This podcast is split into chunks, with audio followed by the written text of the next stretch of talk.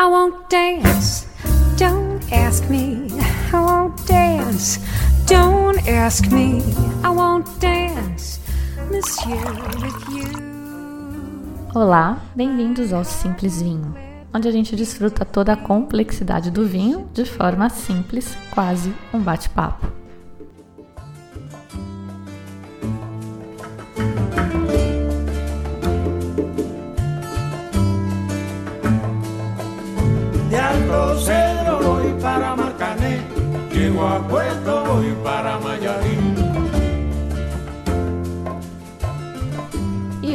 A gente não vai desfrutar toda a complexidade do vinho no nosso bate-papo.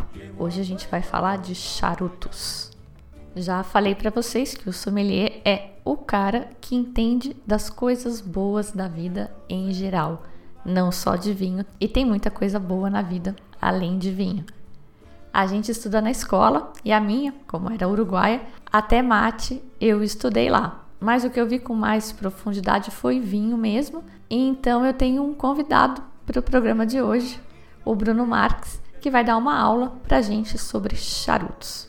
Bem-vindo, Bruno. Se apresenta aí para o povo.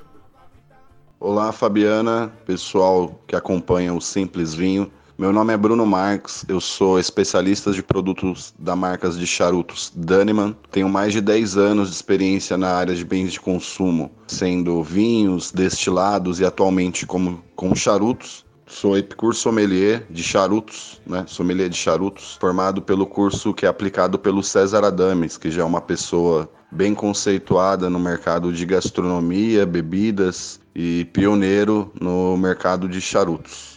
Excelente, Bruno. Antes então da gente partir aí para o que interessa de fato, conta pra gente rapidinho como que começou essa cultura do charuto.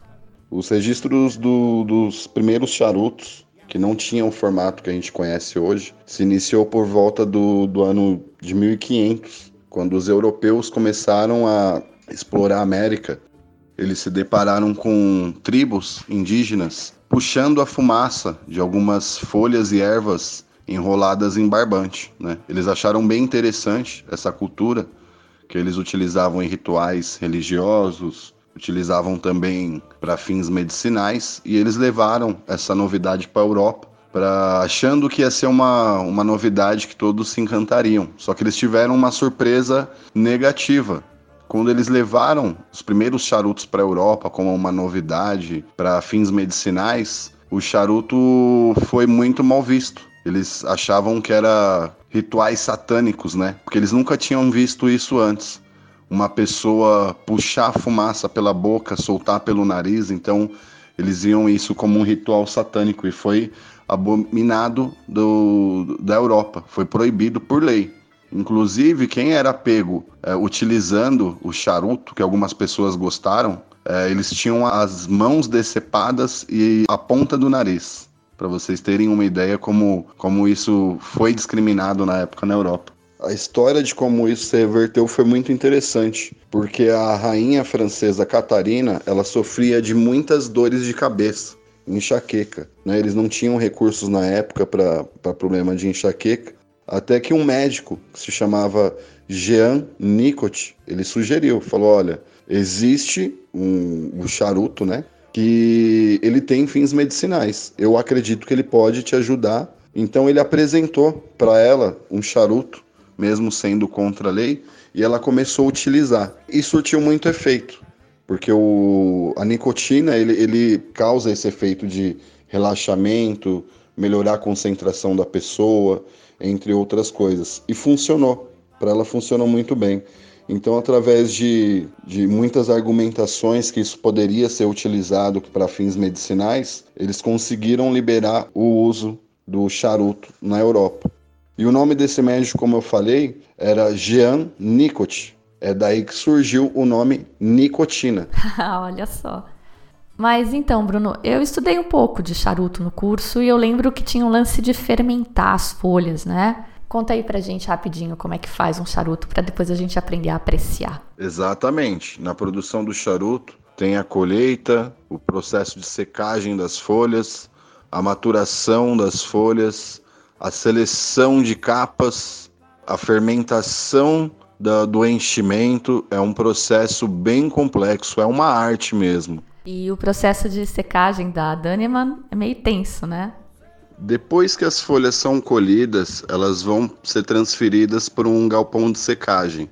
Elas vão ficar lá em torno de 20 a 40 dias passando por esse processo de secagem. Ela vai perder aquela coloração verde de folha e vai aos poucos ganhando a coloração mais rústica, né, marrom, a cor que a gente conhece dos charutos e ela perde 90% do peso dela. Então, se a gente colhe uma tonelada de folhas, após esse processo a gente vai ter 100 quilos de folha. E em seguida elas vão para o processo de fermentação, onde as moléculas de açúcar, proteína e nicotina são quebradas. E todo o aroma indesejado também evapora nesse processo de fermentação a fermentação do, do, do, nosso enchimento, que é a parte de dentro do charuto, é bem interessante. O processo de fermentação que a gente utiliza é um processo natural. Nós montamos pilhas de folhas de tabaco de 6 toneladas, são pilhas gigantes. Dentro dessa pilha, a gente coloca um termômetro no meio dessa pilha para a gente monitorar a temperatura. O peso das folhas, uma sobre a outra, essas 6 toneladas, vai fazer com que ela entre em processo de fermentação natural. Não usa nenhum tipo de aditivo. É uma fermentação 100% natural.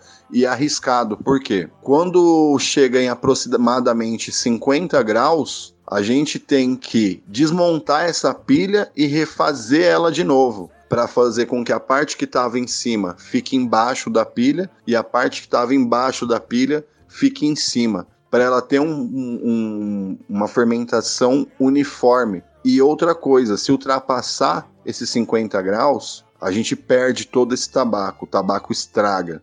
Esse processo demora mais ou menos de dois a seis meses. Isso é uma forma de extrair o máximo, a maior qualidade do sabor do tabaco. Tá, mas partes diferentes do charuto vão ter tratamentos diferentes, certo? Esse que você explicou é o tratamento do recheio do charuto. Fala um pouco das partes e aí a gente fala mais dos detalhes de como cada uma delas é trabalhada. Então, Fabiana, o charuto é composto por três partes, que é o miolo, o capote e a capa.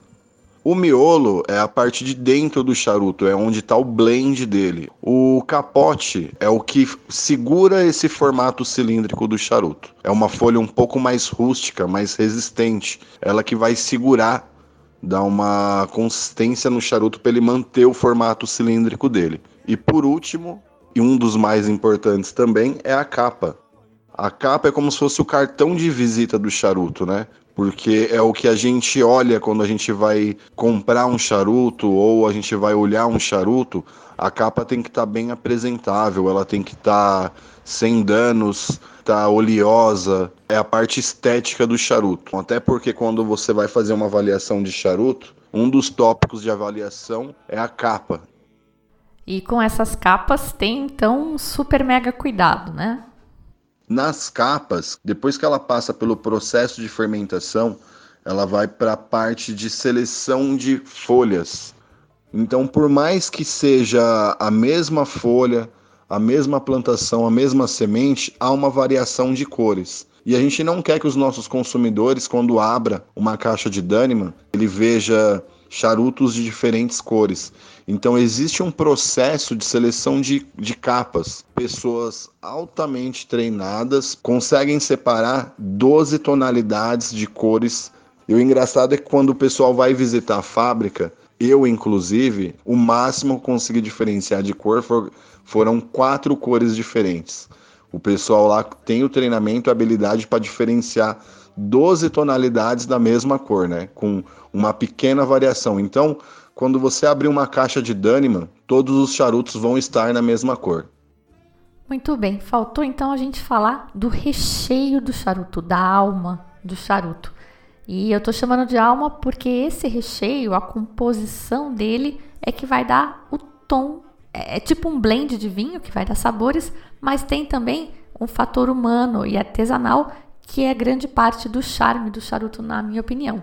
São os profissionais que vão torcer as folhas de tabaco, torcer na mão, um a um, e a técnica dessa torcida é que vai determinar o tamanho do cigarro final, né, do charuto final, e o tipo do fluxo do charuto, que são duas coisas que o Bruno vai comentar agora.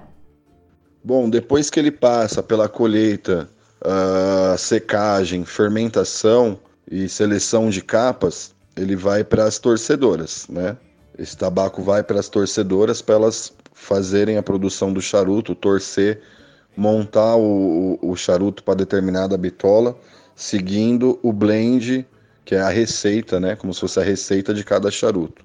Toda empresa de charuto, todo, toda manufatura de charuto tem um master blend, é o responsável por criar esses blends, né, que vai dar o sabor determinado de cada marca. E também já entrando nesse assunto do miolo, existe existe dois tipos de charuto que a gente fala, que é o long filler e o short filler. O long filler, o miolo dele, que é o blend, é feito por folhas inteiras. E onde a torcedora, quando ela vai fazer o charuto, tem como se fosse uma cola, uma receita que ela tem que seguir para determinada marca ou bitola. E o short filler são as sobras das, dos cortes quando a gente produz um charuto. Todo charuto quando a gente quando a torcedora está produzindo, esse charuto ele, ele sofre alguns cortes nas pontas para fazer o acabamento. Então algumas empresas pegam essas, essas folhas, essas sobras e torcem ele para fazer um charuto short filler. Existem ótimos charutos short filler, geralmente são mais em contas, só que ele não vai ter a evolução que um charuto long filler tem, que é um charuto de folhas inteiras. Porque quando a gente está degustando um charuto, um long filler, que é o charuto mais procurado e mais apreciado, o charuto tem uma evolução no primeiro terço, no segundo e no terceiro. O charuto ele vai pegando corpo, ele vai pegando potência, ele vai tendo uma evolução de sabores, uma nuances diferentes de sabores e uma complexibilidade de sabor também. O short filler não vai ter essa evolução igual o long filler tem. É uma coisa que é importante, eles vão ouvir falar muito em bitola. A Daniman, por exemplo, a gente trabalha com quatro bitolas de linha no mercado hoje que é o Corona, Robusto, Toro e Double Corona. A bitola, ela é o tamanho do charuto, né? Vocês já devem ter visto charutos mais finos, charutos mais grossos, charutos pequenos, charutos grandes. E a bitola, ah, basicamente, é para o seu tempo disponível de fumada. Então, se você pegar um charuto com uma bitola menor, um Corona, por exemplo, ele vai durar 30, 40 minutos de fumada. Se você pega um Double Corona, que é um charuto já mais comprido, ele vai dar uma hora e 20 mais ou menos de fumada. Então não pode guardar para depois, tem que ser numa sentada só. O charuto, quando você apaga, ele não vai ter a mesma qualidade se você acender depois. Então, o mais interessante é você escolher um charuto com a bitola com o tempo disponível que você tem para apreciar aquele charuto. Bom, já que estamos, vamos falar então de apreciar o charuto? Tem todo um ritual cheio de acessórios, né? Tem guilhotina, umidor, tem maçarico. Conta aí um pouco pra gente. Bom, como apreciar um charuto? Um charuto você vai ter que ter um maçarico, um cortador e o charuto. Para você fazer o corte do charuto é um, é um cortador guilhotina que a gente chama, é o mais tradicional. Existem várias formas hoje de fazer esse corte. Tem gente que fura, que a gente usa, que é o, fala que é o furador. Tem o corte em V e o corte guilhotina, que é o mais tradicional. Existem outros também, mas a diferença desses três cortes é, vai influenciar no fluxo e na intensidade de sabor.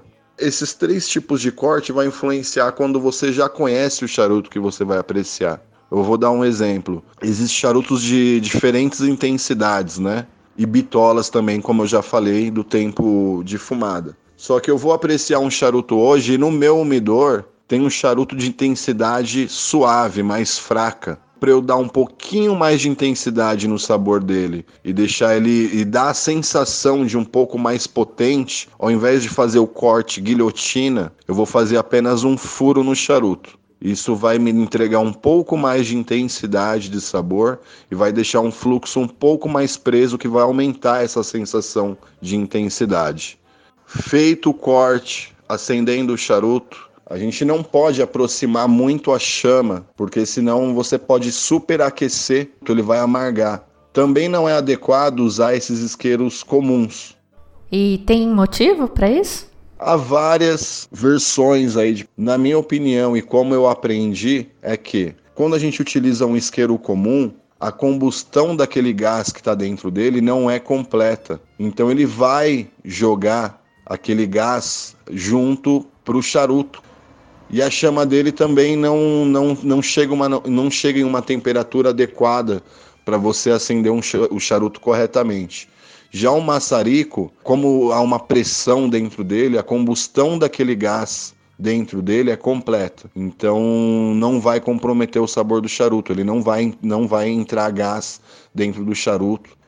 O corte, o acendimento são coisas que vamos dizer que são os rituais do charuto. Tem gente que não usa cortador, corta o charuto ali, morde a ponta mesmo, arranca com dente. Tem gente que acende com um isqueiro comum. Não, morde a ponta com o dente arranca. Lá se vai todo o glamour do charuto.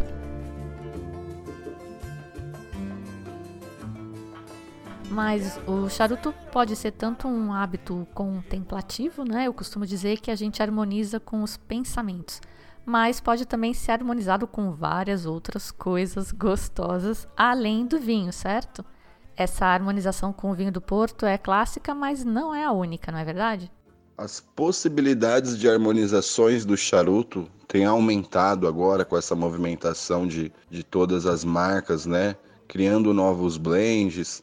Então, o nosso leque aí de harmonizações aumentou, aumentou bastante. Todo mundo já se ouviu dizer que charuto se harmoniza ou com uísque, ou conhaque, ou bebidas mais encorpadas. Por quê? Como sempre houve esse mito de só os charutos cubanos ter qualidade, os charutos cubanos eles, eles têm uma característica de, de, de entregar mais sabor, né? mais potência de sabor. Então, ele requer algum acompanhamento ou alguma bebida mais encorpada para a gente conseguir fazer essa harmonização. Com essa movimentação de outras marcas criando blends mais suaves, abriu essa possibilidade de harmonizações com outras bebidas. Digo até que tem gente hoje fazendo usando o gin como acompanhamento para charuto.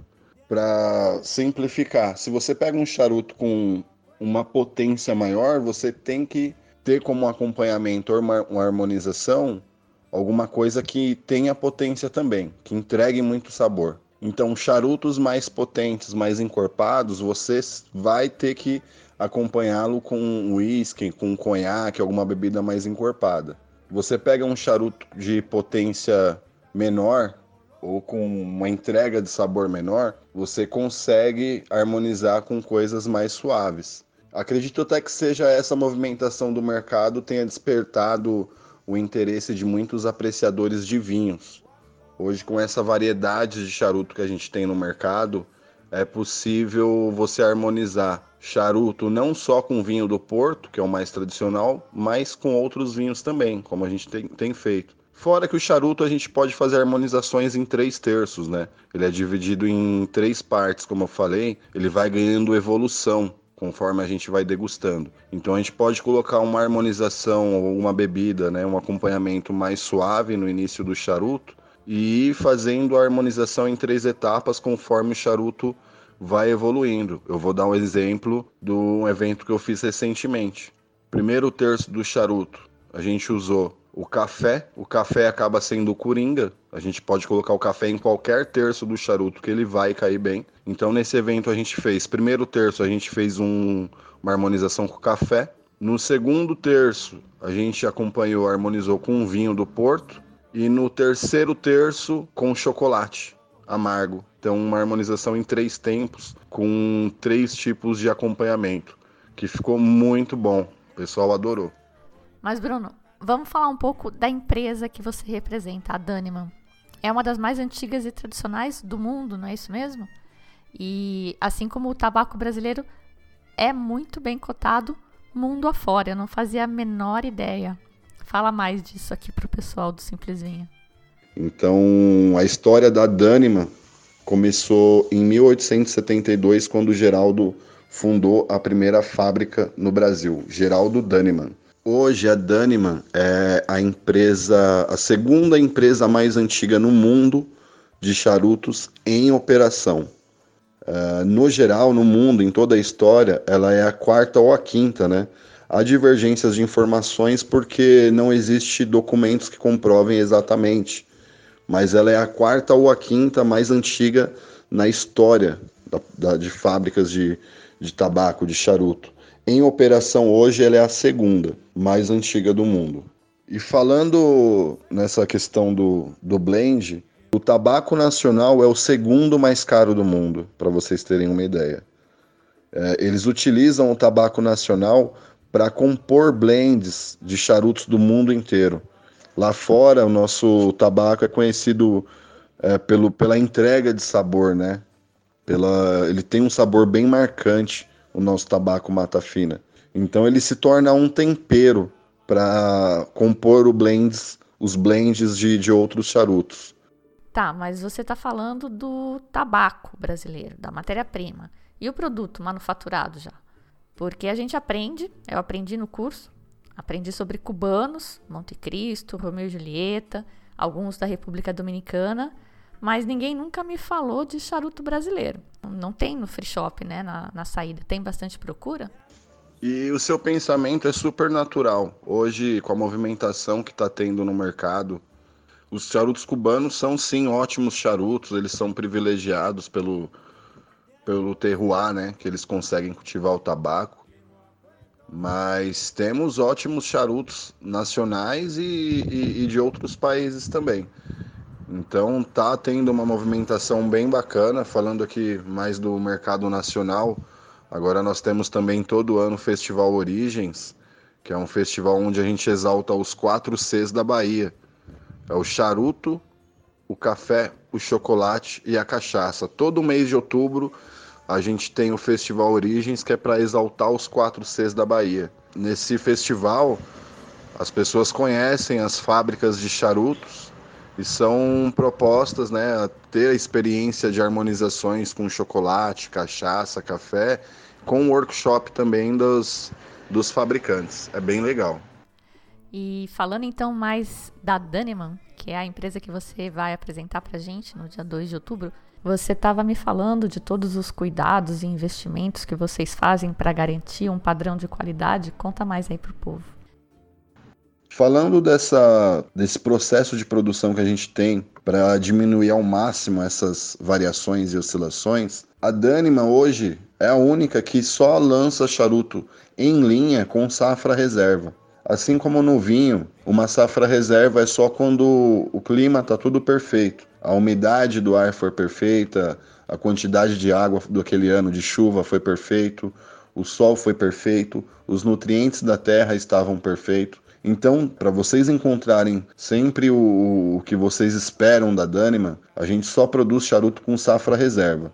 Em média, dá de 4 em 4 anos essa safra reserva, não é uma regra. Quando a Dânima não produz charuto, nós produzimos as cigarrilhas Moody's, que é o carro-chefe da empresa hoje na Europa. A gente não comercializa as cigarrilhas no Brasil, mas nós exportamos esse tabaco para a produção das cigarrilhas na Europa. E quando tem safra reserva, a gente seleciona o melhor dessa safra para produção de charutos. Outra coisa que é interessante que eu gosto de falar, no mundo do tabaco, a Danima é a única hoje que tem um sistema de irrigação própria. Que eu digo própria é uma unidade de tratamento de água para a gente irrigar a nossa plantação. É o mesmo sistema que faz a água do mar se tornar água potável. A água da Bahia foi identificado no nosso centro de pesquisa que ela estava com excesso de cloreto. Então isso dava uma alteração no sabor e na combustão do charuto. Ou ele fica apagando toda hora, ou ele queima torto. É uma, um dos efeitos que o excesso de cloreto estava causando. Então, a gente retira todos os nutrientes da água e acrescenta só os nutrientes em que o tabaco precisa para ter uma combustão e um sabor e para tornar também a, as plantas bem saudáveis. E a cerejinha do bolo é o tratamento VIP que as torcedoras recebem, né? Spa de torcedoras. Exatamente, tem que tratar bem. Tem que tratar bem, senão a produção é comprometida.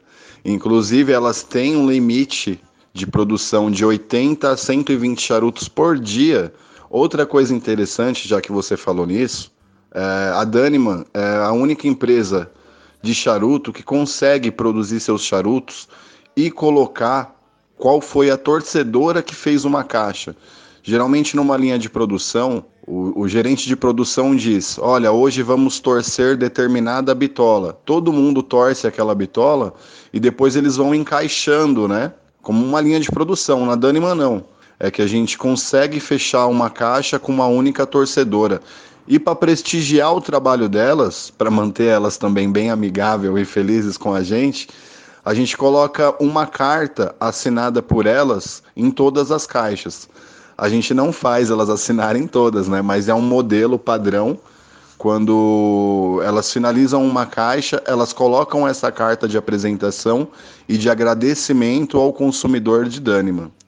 Inclusive, em São Paulo, a gente tem um consumidor que só compra charuto de determinada torcedora. Ele, quando vai na tabacaria comprar Dânima, ele já procura por, pela torcedora que ele, ele se identificou. Eu não sei te dizer se realmente ele, ele consegue notar uma diferença de, de um charuto de uma torcedora para outro, mas quando ele vai na tabacaria tem que ter o charuto da torcedora que ele gosta de comprar, que é a Rosilene. É muito engraçado quando eu falo isso nos eventos, aí depois todo mundo quer experimentar o charuto da Rosilene.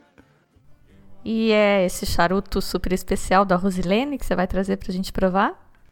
Não, é super natural. Quando eu falo a história da Rosilene, o pessoal quer degustar o charuto da Rosilene. Isso sempre acontece mesmo.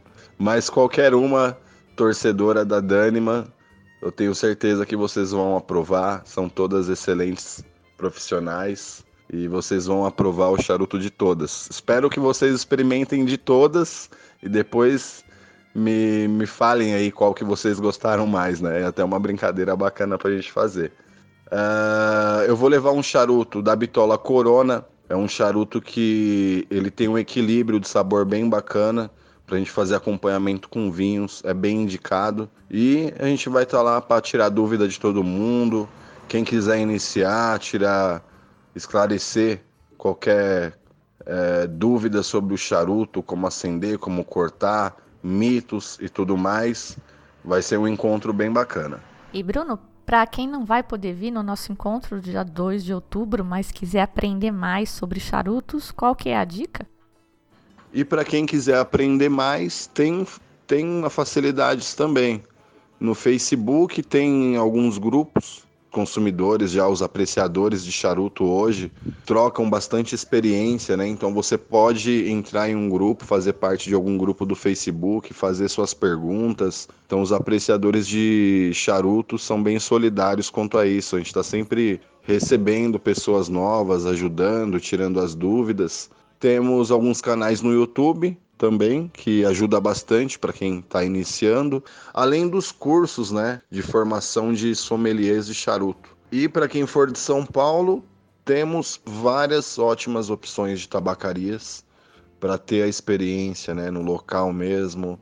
Sempre vai ter um epicur sommelier para te orientar no seu primeiro charuto, te orientar como fazer o corte, como acender. Até recomendo ter a primeira experiência junto com algum epicur sommelier, porque a sua primeira experiência vai ser muito diferente com alguém te dando a orientação ali de como cortar, como acender, como apreciar o charuto, do que você tentar ter essa experiência sozinho. Então, além das tabacarias também, tem muitos eventos que a gente está fazendo, está promovendo eventos, é direcionado a novos consumidores também. E tem confraria de charuto também, né? Sim, hoje estão surgindo muitas confrarias, né, no Brasil inteiro. Dificilmente em algum local não vai ter confraria, mas nada impede também de se formar uma. Eu tenho certeza que com as movimentações das redes sociais, as pessoas se identificam e se localizam com mais facilidade. Então você consegue sim achar um grupo de apreciadores de charutos, de vinho e formar uma confraria. Ou até mesmo propor é, essa experiência para a confraria de vinhos, né? Que isso tem acontecido muito. Mas então, Bruno, agora para a gente encerrar essa nossa conversa, uma questão que já quase derrubou um presidente. Traga ou não traga? Não, não. Diferente do cigarro, o charuto não se traga. Excelente, Bruno. Muito, muito obrigada pelas explicações, pela sua atenção, pelo seu tempo. E a gente se vê então no dia 2 de outubro. Fabiana, pessoal do Simples Vinho, eu que agradeço o espaço aqui, a oportunidade para falar um pouquinho da cultura do charuto, do tabaco em geral. Fiquei lisonjeado de verdade com o convite. Vou estar sempre à disposição para esclarecer qualquer dúvida, bater um papo, enfim. E a gente se vê dia 2 no nosso encontro. Tenho certeza que quem for vai gostar muito. Espero que seja o primeiro de muitos outros encontros e degustações que a gente possa fazer. Tá bom? Um grande abraço aí para todo mundo. E esse foi então o programa de hoje. Foge um pouco do nosso tema central, que são os vinhos, mas como eu já disse antes, um sommelier é o cara que estuda as coisas boas da vida em geral. Os mais famosos talvez sejam os sommeliers de vinho, mas tem também sommelier de charutos, como a gente viu hoje, de café, de cachaça, que a gente até já falou aqui, tem até sommelier de água. Quem se interessar mais para saber sobre os charutos, pode conferir os links que eu vou deixar no post do programa, Dicas do Bruno. E para quem vier à confraria no dia 2, vamos provar juntos. Para quem estava na dúvida se vinha ou não vinha, eu tenho, neste exato momento, duas vagas. Fala comigo e vem. Lembrando, o tema serão vinhos espanhóis, mais o vinho do Porto Rubi da Croft, que justamente a gente vai harmonizar com os charutos. Os rótulos e detalhes sobre a degustação estão no site no www.simplesvinho.com na seção de vinho por taça. A música do programa de hoje, um clássico cubano, Chan Chan, com Buena Vista Social Club.